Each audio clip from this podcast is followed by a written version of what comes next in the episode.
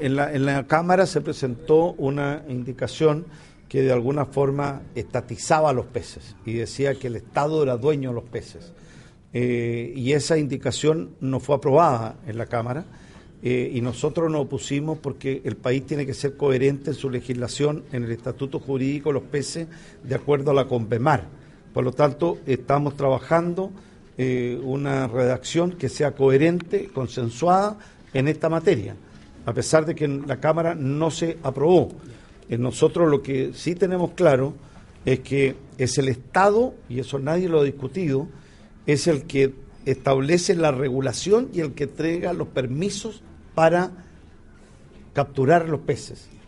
Eh, y está radicado en el Estado, y eso eh, es de todos los chilenos. Por lo tanto, el estatuto jurídico de los peces es muy importante que sea coherente con los tratados que Chile ha firmado, y estamos haciendo un esfuerzo, creo que tenemos un acuerdo de, una redacción y en la medida que esa reacción no sea incoherente con los acuerdos y los tratados firmados por Chile, nosotros no tenemos ningún problema en suscribirlo. a diferencia de la que sí se presentó en la Cámara y es por eso que se rechazó. Ministro, los tratados internacionales que usted menciona también está el 169 de la OIT. Hasta el minuto los pueblos originarios no han sido consultados como le exige ese convenio.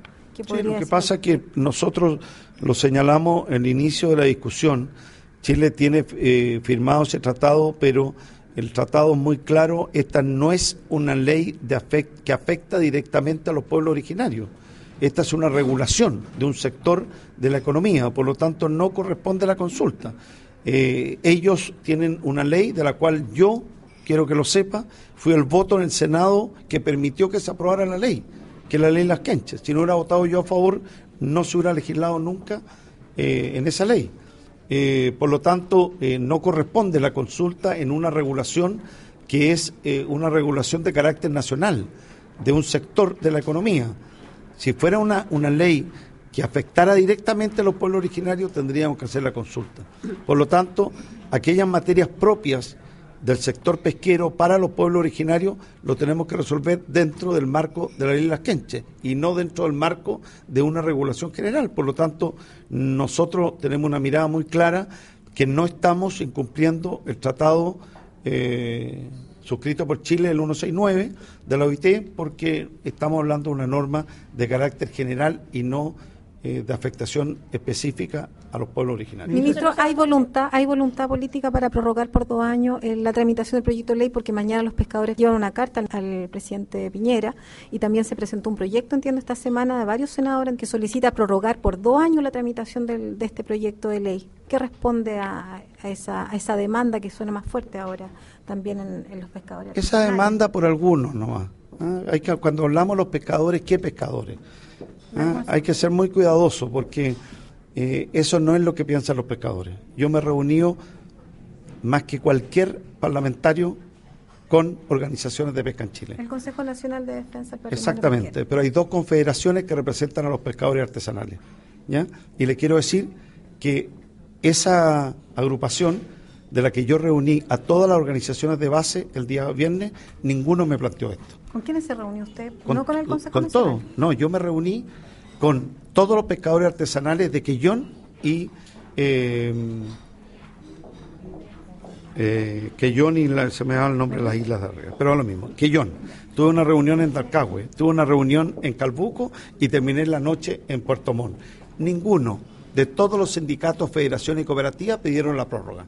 Por lo tanto, estos dirigentes, muchos de los que vienen aquí, son dirigentes que hace muchos años que no salen a pescar. ¿Ah? La mayor ovación que tuve en Puerto Montt fue cuando les dije el mayor problema de ustedes que van al Congreso, dirigentes que hace muchos años que no salen a pescar, y hubo una ovación. Por lo tanto, tengo muy claro y los conozco a todos. Por lo tanto, no hay nadie que haya pedido de las bases que se prorrogue la ley. Y usted entenderá una cosa que para mí sería mucho más fácil, pero como soy un ministro que no me gusta eludir los temas, para mí era muy cómodo y no hubiera pagado ningún costo político si hubiera dicho al comienzo prorroguemos por dos años y le chuteamos al otro gobierno este tema. Por lo tanto, puesto la cara y usted entenderá que a esta altura tendría que ser bastante irresponsable ah, para irme por el atajo, hacer el camino fácil y jugar al solitario y engañarnos. Lo que necesita Chile es esta ley y ahora. Por lo tanto, consíganse otro ministro de Economía para una ley que prorrogue esta ley, porque creo que estamos haciendo lo que le corresponde a Chile. ¿Usted está dispuesto a pagar los costos políticos entonces pero yo creo que no necesito decírselo porque... lo está pagando. Pero ¿sabe lo que pasa?